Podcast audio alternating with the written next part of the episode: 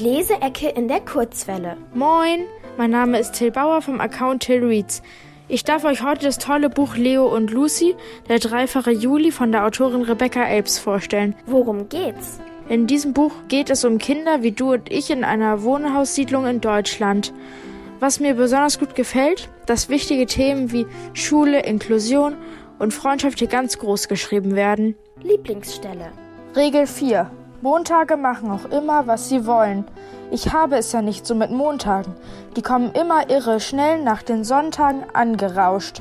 Und man fühlt sich den ganzen Tag über, als müsste man gleich ein Deutschreferat halten, hätte aber leider vergessen über was. Frau Milchmeier aus dem Erdgeschoss sagt immer, dass der Montag nach dem Mond benannt ist. Und auch wenn man das ja schon irgendwie raushört, wundert mich das trotzdem.